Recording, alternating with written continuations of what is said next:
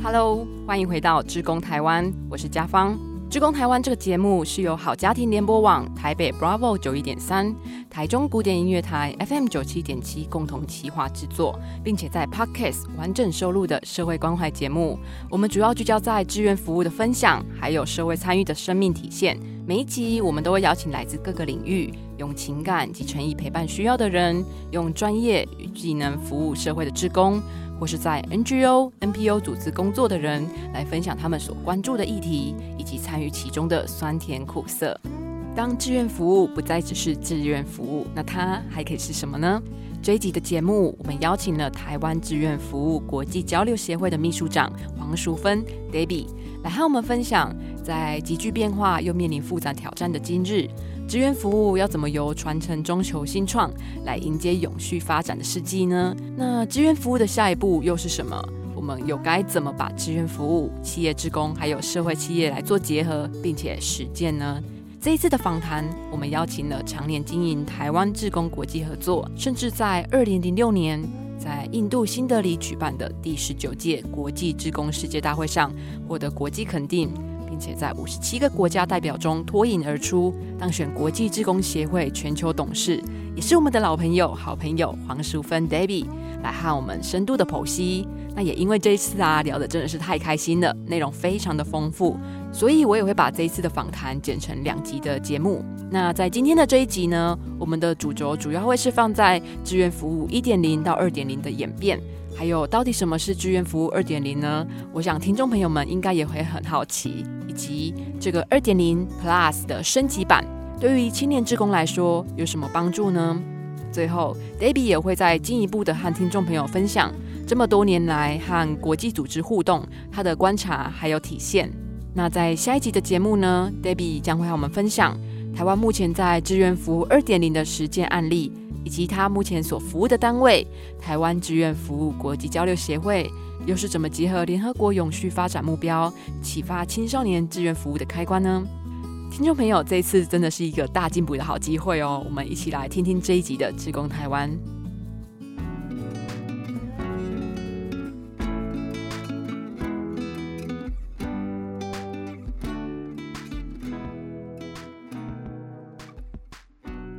欢迎回到志工台湾，我是家芳。听众朋友，我们这一集的节目邀请到在高雄已经成立快二十年的 Volunteer in Taiwan 台湾志愿服务国际交流协会的秘书长黄淑芬 Debbie 来当我们的客座来宾。这真的是一次很难得的机会哦。之前我在做台中花博志工的专题的时候呢，因为 Debbie 她是花博志工的咨询顾问，所以我们有好几次的互动机会。那时候也常听他说到志愿服务二点零的概念，那我一直很好奇，也很希望有机会能够邀请他来节目分享。那今天终于有这个机会了，能透过 Podcast 有更完整的分享，我自己也非常的开心。欢迎 David，是不是能够请你先自我介绍，然后让听众朋友更了解你呢？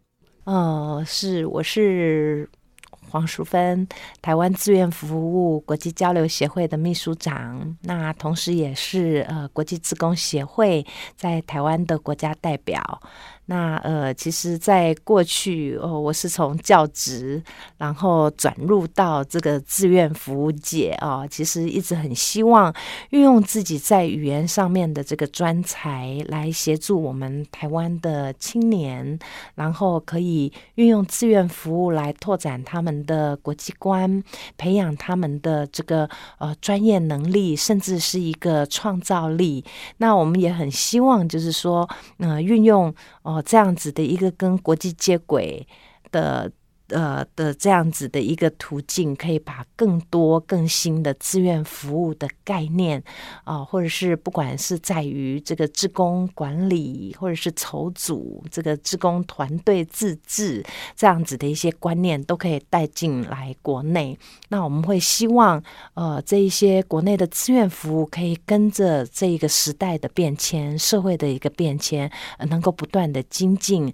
让我们的这个职工，然后。成为是这个社会的一个后盾，然后呃，可以让我们的国家社会因为有职工的存在，获得了更更加成的这样子的一个成长。是啊，时代变化非常的快速，所以我们也要不断的深化认识，不断的总结经验。那当然也要不断开阔新的可能。那就连志愿服务也开始有二点零 Plus 版了耶。我们今年其实会把这个就是志愿服务二点零做一个更具体的一个呃对焦，就是说志愿服务成为青年就业的途径的这一块。对，那其实这个也是近两年我们在国际大量的讨论，所以我们今年会有一个，我我们已经要上线了，就是国际的一个出版物，它就是呃针对这些年轻人为什么从事志愿服务。其实台湾现在也有一个趋势，就是因为现在年轻人就是一直被灌灌注，就是一个比较呃，譬如说找不到工作啊，失业率是高的。然后第二个就是说，现在的社会环境其实并不是很好，非常多的大学生都必须要打工，然后就让他们对于志愿服务的这件事情就对开始，然后就越来越示威啦。哎，那越来越视为的时候，大家就会觉得说，嗯，我我可以去打工的时间，我为什么要来做志愿服务？那所以我们其实就开始看到这一个状况，那我们就觉得要让年轻人哈，要了解志愿服务其实不是在他求学阶段里面，譬如说去获得什么样的一个时数啊，或者就是说呃，去去获得一个什么样的粗浅的一种服务经验而已。事实上，你志愿服务，你只要是呃参与到呃好的这一个志愿服务的一个方案，其实是可以帮助他们提提升他们的技能，然后可以协助他们，就是在未来在呃出社会啊，就是其实他可以做一个非常好的一个在学业到就业之间的一个衔接，对，所以其实像呃我们就会出四本。呃，对，那那个四本其实是呃，在我们总会，它已经是把它出出来了。那我们就是我我们台湾呃志愿服国际交流协会，我们就把它翻译变成中文。所以呢，当我把它翻译变成中文，我才刚在就是说我们国际的那个 EIRV。的那个杂志里面才刚发表，就已经有大陆 的这个组织就已经开始来跟我们联系。他就讲说，哎，他发现我们所讲的这一块，不论就是志愿服务二点零，还是就是说让让志愿服务成为一个这个就业的一个途径的这一块，跟他们现在做的是一样。所以他希望就是说，啊，可以。获得这方面的华文的那个资料，然后他也是希望可以啊，让这这些青年们其实是可以看得到。对啊，其实投入志愿服务或是社会参与，能够把志工活动的观念融入到生活当中，真的是青少年在未来。呃，在职场工作要进行衔接的一个非常非常好的基石。那我记得 Debbie，你之前有提到说，二零一六年呢，其实是全球社会进程进入永续发展目标的启动元年。那在那个时候啊，你们就有在墨西哥的年会里面提出了职工的下一步。志愿服务二点零版这一个主要的诉求，那就是让志愿服务进入到一个可以专业协力，还有永续创能的正向循环。那在经过这几年呢，更深度的聚焦之后，应该有更具体的思维吧？刚刚 Debbie 你有提到说要上线国际出版物，说的就是这个吗？可以和我们多谈谈这四本刊物里面在谈的概念吗？这四本里面其实讲的一个概念，第一个概念当然就讲说，为什么年轻人要去做这个志愿服务？所以这志愿服务，呃，这个对于就业未来的帮忙，譬如说可以给他们提升什么样的一些的这个技能，譬如说人机互动啊、时间管理啊、方案管理等等啊，或者就是说团队合作精神这一块。然后呢，呃，第二本它就是写给这个嗯 NGO 组织。如何的去引导这些 NGO 组织？譬如说，你要让年轻人来加入的这种服务方案，你必须是要经过一些设计啊。然后就是说，呃，你你必须要进行这个服务的呃方案，譬如说，结合年轻人他的一些兴趣专长，还有就是在这服务的过程，我们必须也是要啊，譬如说，呃，在这这个的服务是可以提升他的，比如说语言的技能。那这个的这个服务是能够呃，这个提升他一些 leadership 或是什么。然后这第二本、第三本，他就是写给年轻人，告诉就是年轻人你可以怎么做。比如在你在从事志愿服务的时候，你可以为自己定定什么样的目标，你的笔记可以怎么做。然后那你可以去。探索什么样的一个能力，千万不要放弃每一次志愿服务的那个机会，就把它当成一个工作，然后做完了没有反思，然后也没有回馈哦。然后第四个，他是专门写给企业，他告诉企业主说，如果你未来你要增才的话，你必须是要非常的重视这些年轻人有没有志愿服务的经验。我想，志愿服务对于青少年来说啊，其实不再只是学分哦，或是学成。还是被规定的门槛，那应该是一种能够赋予青少年在发展终身关怀啊，还有服务的关键方式。呃，这这一系列，我觉得是值得我们去很很深入的去探讨。好，譬如就像是我我们该怎么样去运用这一些，好，比如说你运用呃国中生，你运用高中生，你运用到这些大学生，进入到大学生，他们已经进入到有专才了。那我们就必须要去为他们的，像你如果国中国小生，你还不会去运用太多的专业技能，所以你那时候培养培养他的就叫做服务利他，所以是有各种不同阶层的这样子的一种引导，所以我们对年轻人必须要做这样子的一种视向视性，还有视格嘛。就，是什么年纪做什么样的工作啊？等到如果是高中了、大学了，我们就必须在志愿服务方案里面要投入一些像职涯探索呀，哦，让他去，诶，譬如说，嗯，他未来他可能想要念一些，哦，譬如说与人群比较有接触的，啊，那那那可能适合他的这种志愿服务的。呃，这个工作可能我们就可以多安排一些社服的，可以跟人群接触，就好像一个孩子，我们现在很多的父母栽培孩子进医学院，可他可能在进医学院之前，他可能从来没有碰触到老人，对身心障碍者，可是这个可能是未来他职业必须是要去经常接触。如果他不爱这群人或不喜欢跟这群人接触，其实呃，对于他的这种。这种医疗的这个学习，或者他未来他进入到这个职场，可能也是会有有一些的这个挣扎或者是什么，哦，所以那我们就一直觉得志愿服务其实可以变成是一个很好的这种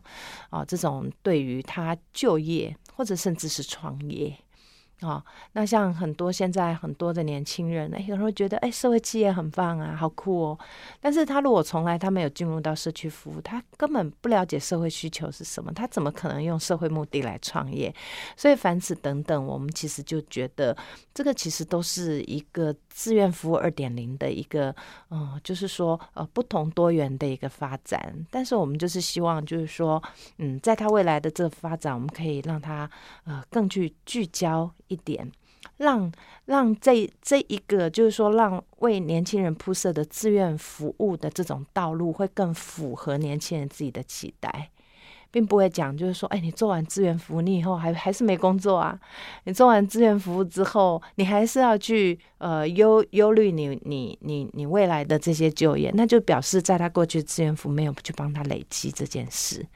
那我觉得这个会太可惜，然后也太辜负了这些年轻人愿意投入到志愿服务。如果是说志愿服务在他未来他去。啊，做了这一个很长的一段时间之后，诶，他发现他的就业之途是豁然开朗。未来的企业主非常的愿意来接纳这一些曾经是志工、有丰富志工经验的，并且愿意运用他们过去的这种志工的这种经验。那我觉得对年轻人是一个很好的鼓励。是啊，我也是这样觉得。诶，可是青少年毕业之后，在社会的期待或是家庭的期待之下。其实往往都会面临一个很大的质疑，就是投入 NPO 组织，你真的可以养活自己吗？我真的听到很多人这样子跟我回馈，耶。对呀，所以其实那那自工投入到 NPO，嗯，好像是很容易，但是自工要投入到一般企业，他的自工经验往往被忽略。好，所以呃，在这个这个四本书里面，其中有一本是给企业的。其实也是他举出了很多国际的一些实证啊，譬如说 Microsoft，然后他去呃问问这些都是呃年轻人想去的这些企业。哎，他的企业主，然后他的这个，譬如说人事主管，他就讲，哎，确实，我们如果是用到了一个年轻人，他以前是有职工经验的这一个部分，确实，他们在整个公司的融入啦，或使命感啊，其实都优于一一一一般的，一一般的人。所以像这样子的话，我们就很有鼓励。当然，我们也是希望能够说服这些企业主要多重视他的这些过去的这些。志愿服务的经验，那你想，如果是这样子可以把连接在一起的话，其实以后这个孩子们他投入在志愿服务的时候，他就不会觉得那个是一个断层。在企业重视资源服务经验这个部分呢，其实我之前有看到一份报道，是 Team Ben 透过一个呃调查的系统，帮英国二十大领先的企业所进行的调查哦。这一份的报告里面呢，其实有提到说，这个英国二十大的领先企业。它有百分之七十三的雇主，他会招聘一个有志工经验的面试者，而不是一个完全没有社会参与经验的人。那还有就是有百分之九十四的企业认为啊，经过志工服务学习新的技能，其实能够帮助青少年志工找到第一份工作、提高薪资，或者是获得晋升的机会。那反观台湾呢？从民国八十多年开始发展志愿服务到现在，好不容易有二点零的趋势了，这个真的是一个很棒的进程。但很可惜的是，在普遍的社会价值里面，NPO、NGO 或是在呃投入志愿服务到呃职场衔接这部分，似乎还是没有被完全开展出来的一个就业途径。诶，如果十年前的话，我就可以跟你讲说，是的。因为那时候，譬如我记得十年前就已经开始推动，就是志愿服务和社会企业中间的一些呃可以 mapping 的那个部分。譬如说，我我我会认为，就是你如果是要创社会企业的话，你必须要把志工当成是一个非常好的一个平台，因为社会企业毕竟是为了要解决社会问题而存在的商业模式。而不是为了商业模式而去找寻一个哦，看是呃社社会有什么，我我好去投入，我可以用商业机制去去解决它，那个是刚好相反的。所以，那你说，如果是一个社会的创业者的话，他应该从哪里开始？他当然是要从社会的观察、社会的实作开始，而不是一开始他就抱着要。要要是创业或获得利益，然后去投入在这种社会的这个议题里，而是他原先他就投入了在一些社会议题，他可能最直接的方法就是运用志愿服务的行动。然后去到了那个社区，或者是帮助了某些人，然后从跟他们服务的过程里面发现，哇，我可能有一些更好的一个更精进的一些方式，或更有效能的方式来帮助他们。我认为这个是呃社会企业发展的其中一种管道啊。那我也觉得这个呃，可能在我们在讲使命要重于市场的时候。那这这件事情，它就会变成是一个呃很很重要的一个累积，而不是一个空降的。哦，带着譬如说，哦，他有商业技能哦，然后我来找寻，看有哪一些社会的工作是可以让他获利的。而是他在从事了这些服务之后，他发现他们的需求，他必须要帮他们找寻一种比较永续的或者是可行的方式。来来加强这一个社会问题解决效能，那由此就很容易的去行塑自工变成一个社会企业家或是社会创业者的这样的一个途径。我们乐于见到这个途径上来，因为他呃，其实我我们也会看到呃很多他就是从这样的一个途径，就是譬如说他可能原先哦他会觉得就是说一个农农村农业好了，他可能。不一定是学农业，但是他因为他进入到这个农村，发现了这样的一个农业的这个问题了之后，他后来决定留在这里，然后运用企业的方法来协助这一些的农民行销。那这样子，他可能原先是自工，诶，他就变成了是一个可以参与在这种农农社企的这样子的一个啊，这个搞不好他就是一个创业者。像这种过程哈，我会觉得这样子，这这个是我推崇的社会企业的一种模式。好，但是我不会去忽视还有其他种方法。好像我今天我也想要推荐给你的是另外一种专业。啊，因为你后面有问到我，就是说，哦，或许你下次可以访的，我觉得我会介绍一个动保的一个组织，它是一个社会企业。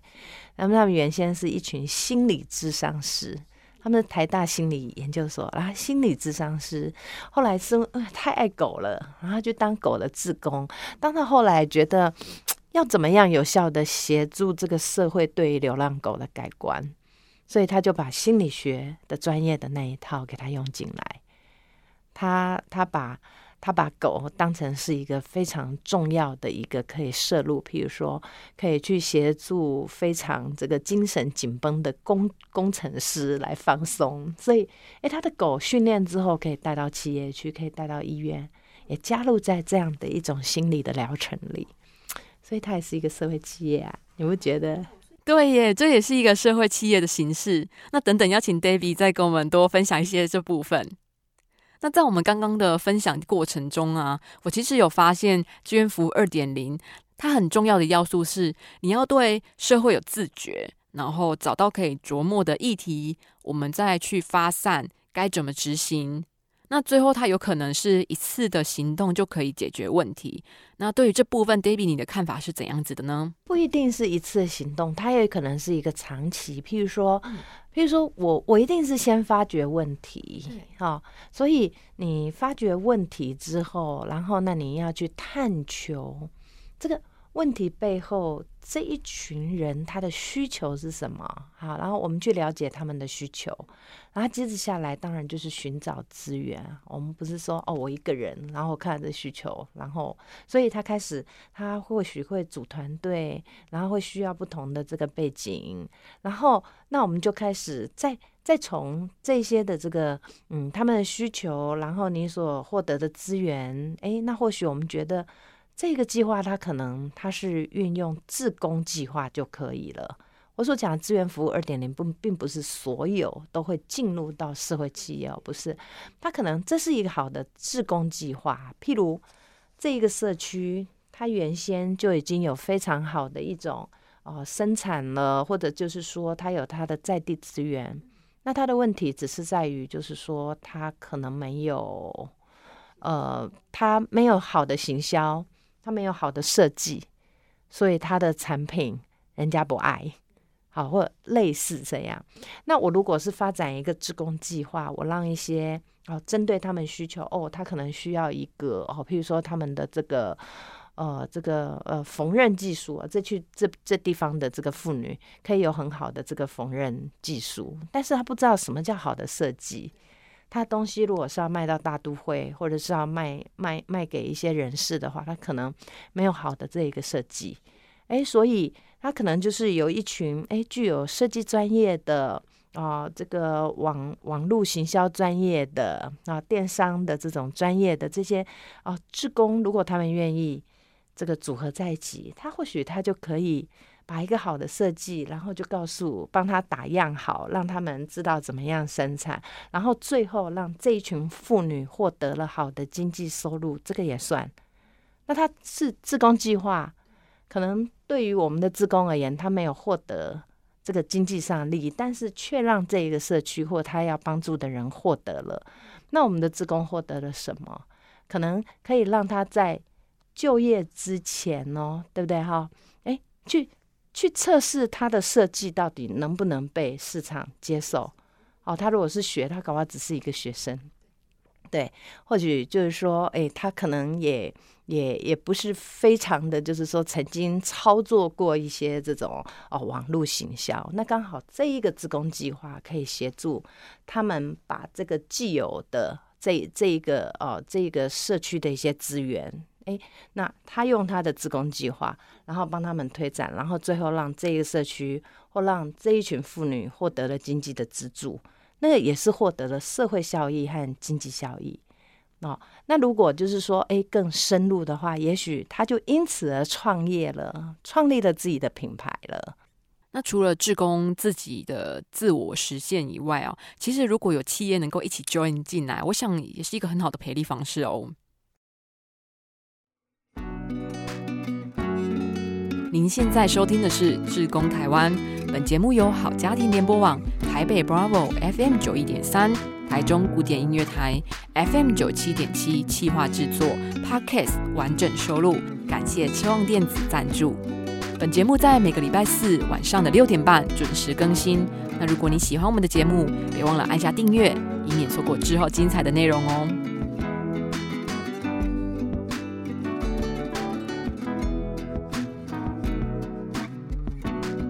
志愿服务二点零不只是做志愿服务，更是引导青少年们去了解社会的问题还有需求面。那在业界的指导之下，相互激荡创意。提出新的行动方案，能够把新时代的创造力带进到社区里面去做行动。那在节目的上半场啊，Debbie 和我们分享了志愿服务的变革还有创新，其中他也有提到哦，青少年投入志愿服务，其实也是在发展他的技能，像是自信心啊、解决问题的能力、沟通技巧，或者是团队合作、领导、谈判能力等等。那最重要的，还能够了解自己、了解社会、了解社会议题。这些其实都是能够在志愿服务中养成并且强化的。那接下来针对创立品牌的部分，能请 Debbie 再跟我们多一点分享吗？嗯，这这个有有一点像我就是在两年前，然后我跟着文化大学的社会企业啊，他们的这个学程的一群研究生，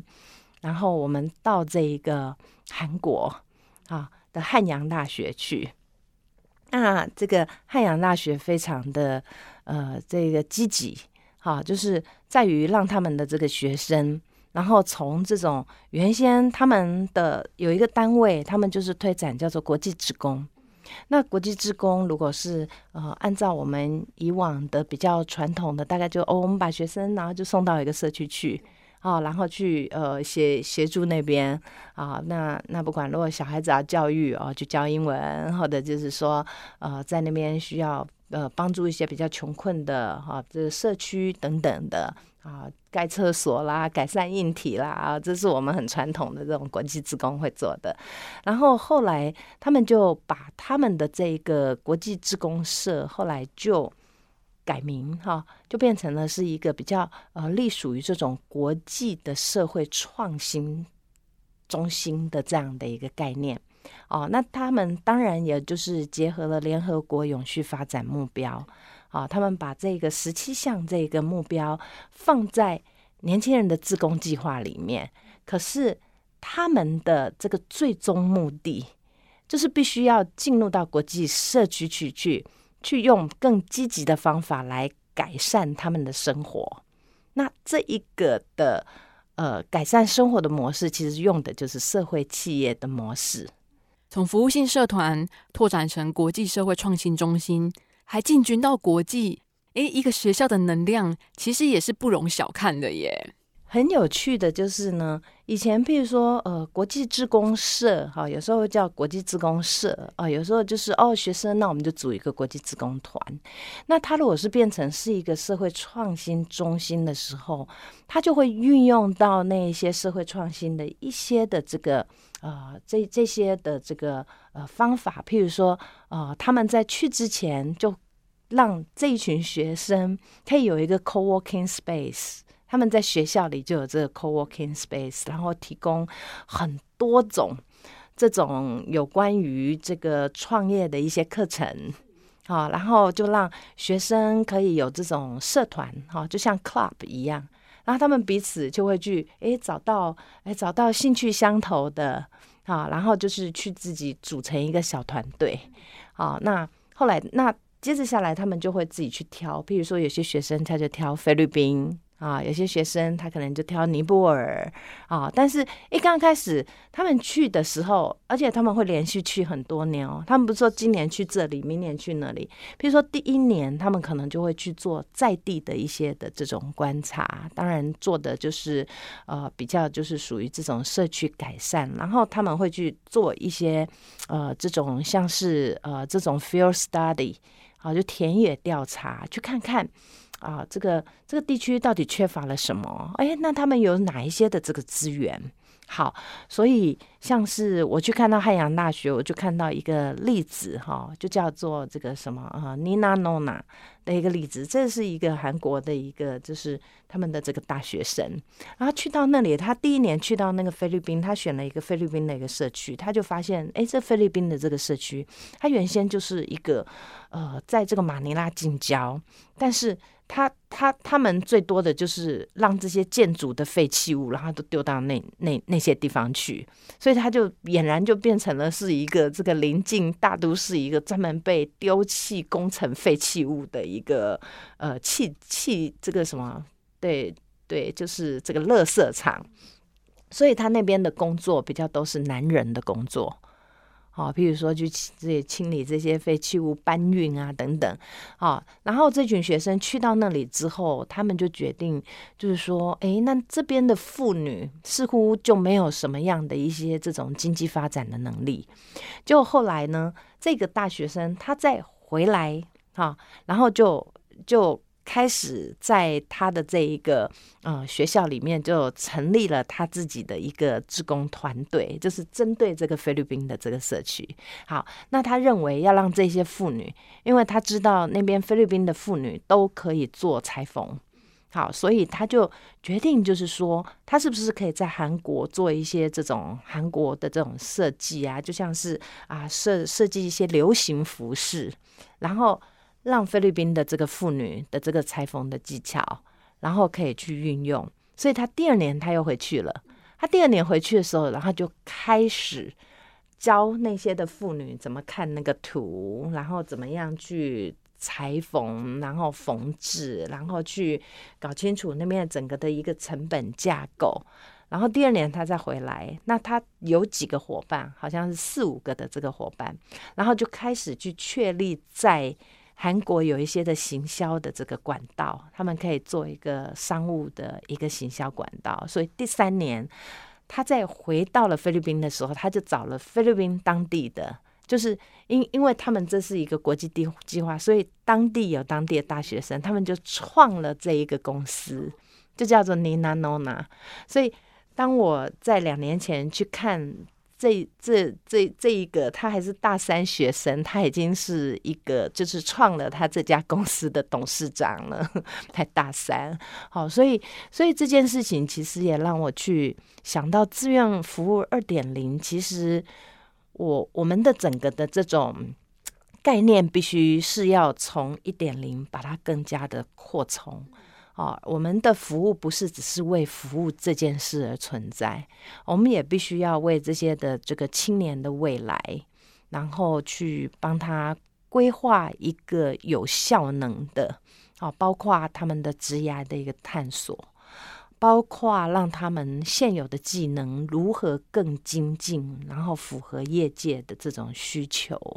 然后第三个就是让他们每一次的服务是受到累积的。哦，那那这些的这个累积，自然可以让他自己去发现说，哎，可能是呃，当他做了这样的一个志愿服务好多年之后，他发现他有这种信心，哦，不管是去进入到个好的公司去就业，而且他有信心去展现他的志愿服务的这方面的一个经验，是确实可以对他的这个。这这个老板好了，好是有帮助的，还是也让他充分有这种信心，或者是多方面的才能。如果是有些的年轻人，他本来就是以创业为他的目的的时候，他更加的去知道社会的需求是什么啊，然后他可能从这一个志愿服务的过程里面，他可以结识非常多好的伙伴。那他可以去营造出呃很好的一些人脉也好，甚至有时候会是一个经脉哦，哈，不一定只是人脉啊，搞不好是一个经脉。然后呢，他如果就是说有效的去经营他的这一个自工的一个计划，或者这个自工计划确实能够带来什么样的一个效应，也可以建立他个人的品牌，透过专业策略达到社区社会能够自立永续。志愿服务也能够从一点零进展到二点零，其实就是从呃社会福利到社会企业的倡议转向，还有生态系的建构哦。那这其实也是能够更具有创造性，还有实践性的自工行动。我们现在看到，呃，很多的这些，嗯，有从自工走向这种社会创业的的这样子的的的年轻人，其实慢慢都有累积自己的品牌，耶。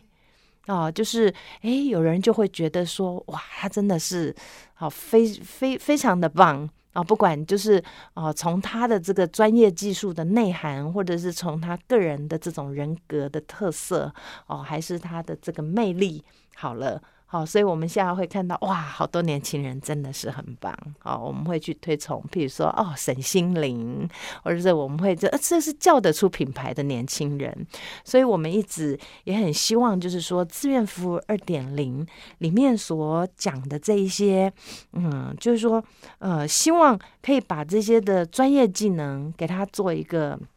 基础层面，然后开始进行累积，然后在这一个过程，我们让年轻人他不是一个单打独斗，他很容易可以在社区找到社区在地资源来加持，互相的来加成。所以这样子，让一个年轻人他可以从他的现现有的这一个地方，然后又找到一个台阶，那他是可以跳上去的。那我认为，聪明的青年职工，他如果走向志愿服务二点零，其实他也等于是同时在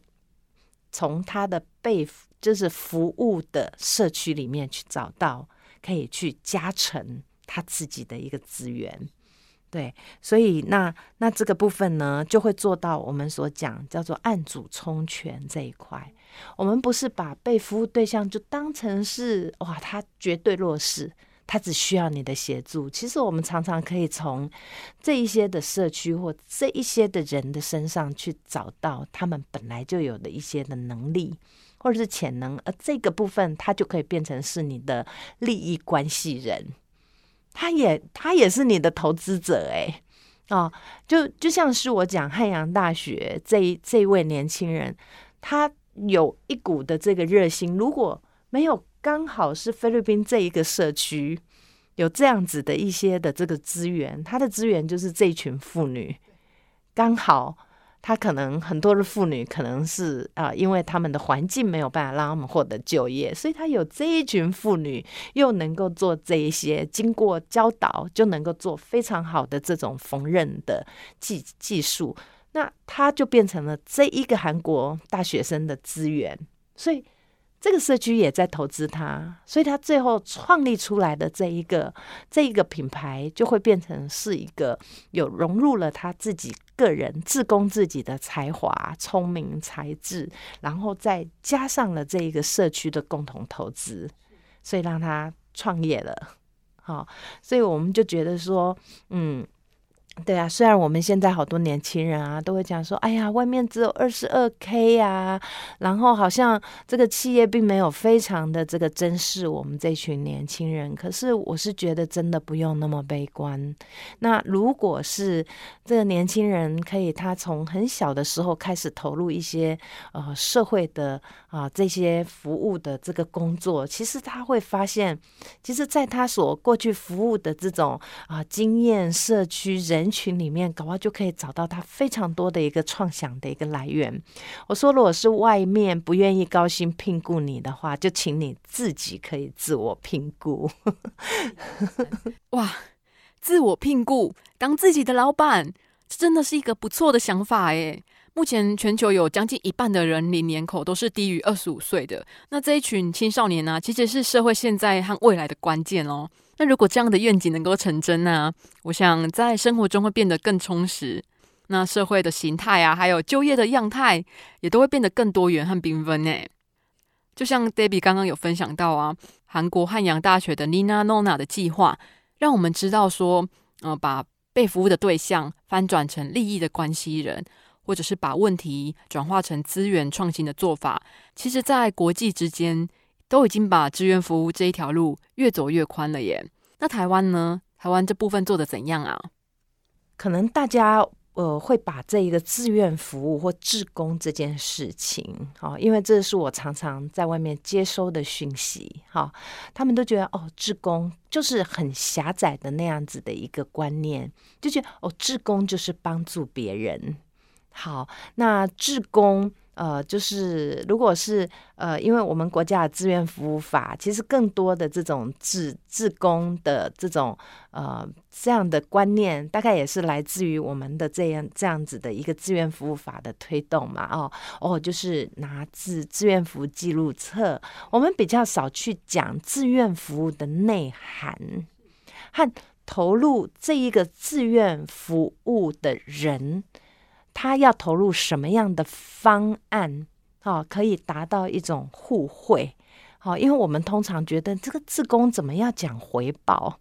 然后我们一讲，哎，回报好像觉得，哎，你做自工是为了你而来，或者为了自己而来，哈。那我我其实常常一直嗯推展一种观念，我觉得志愿服务如果是要长久的话，它必须真的是要有互惠的关系。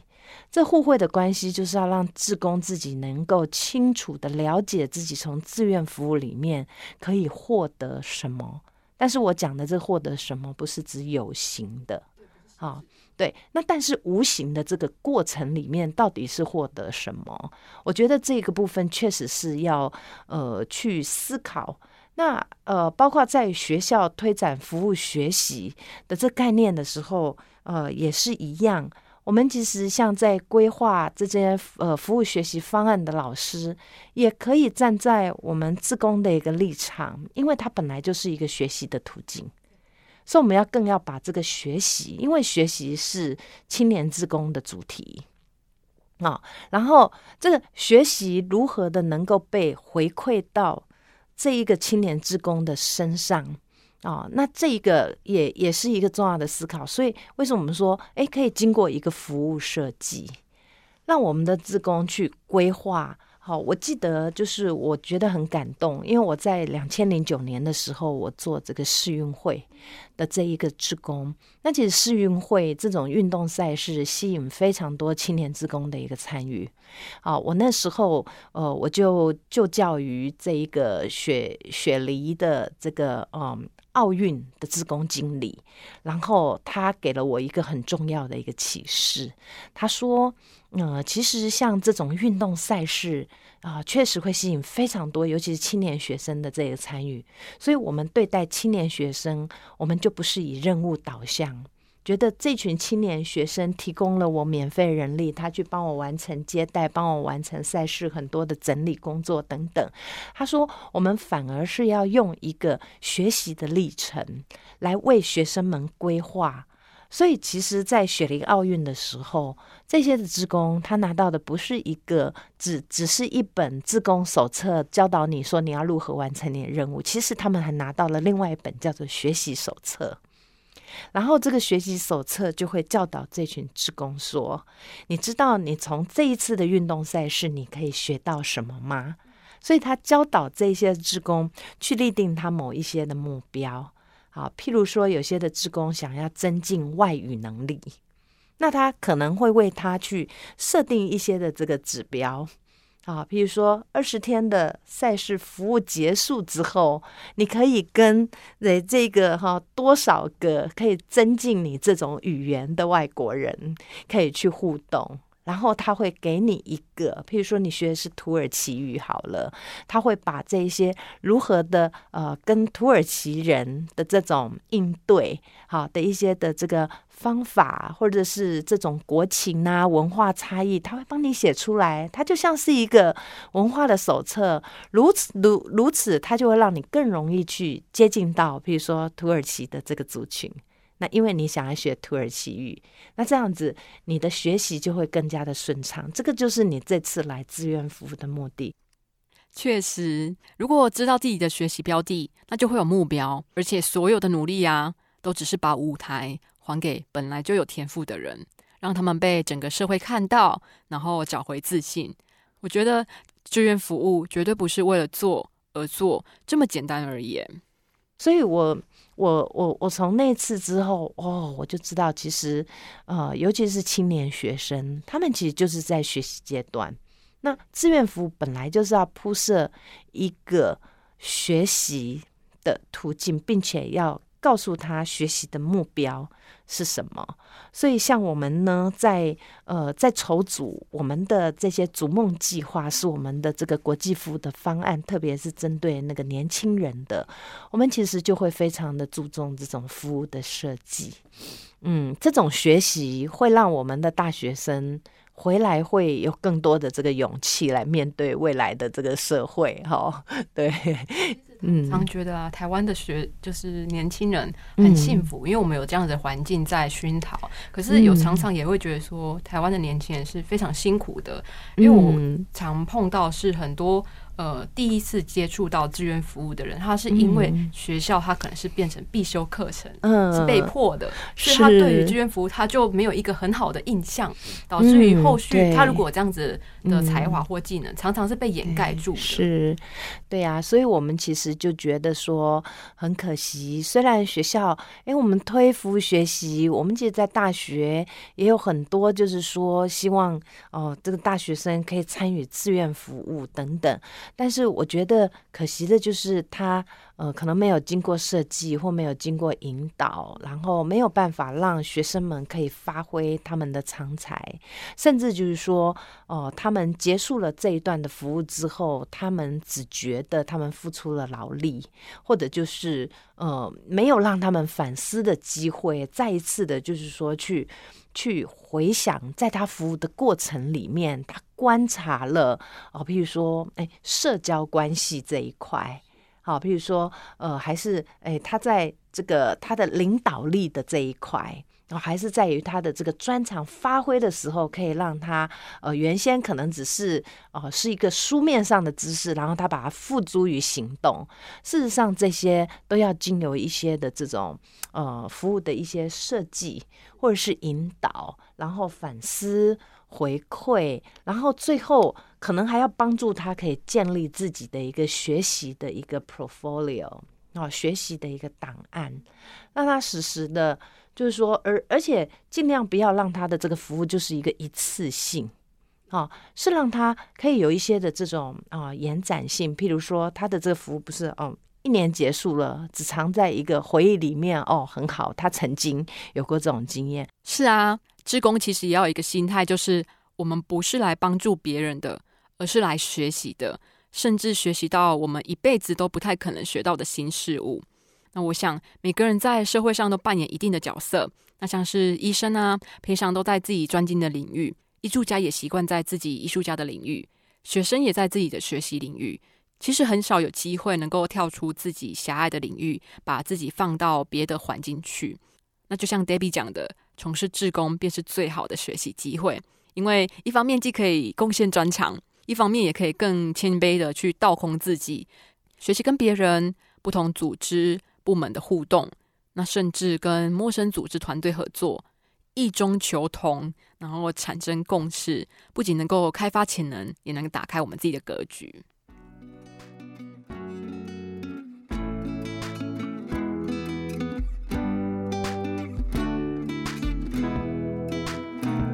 听完今天的节目，不知道听众朋友有没有更了解志愿服务二点零是什么的呢？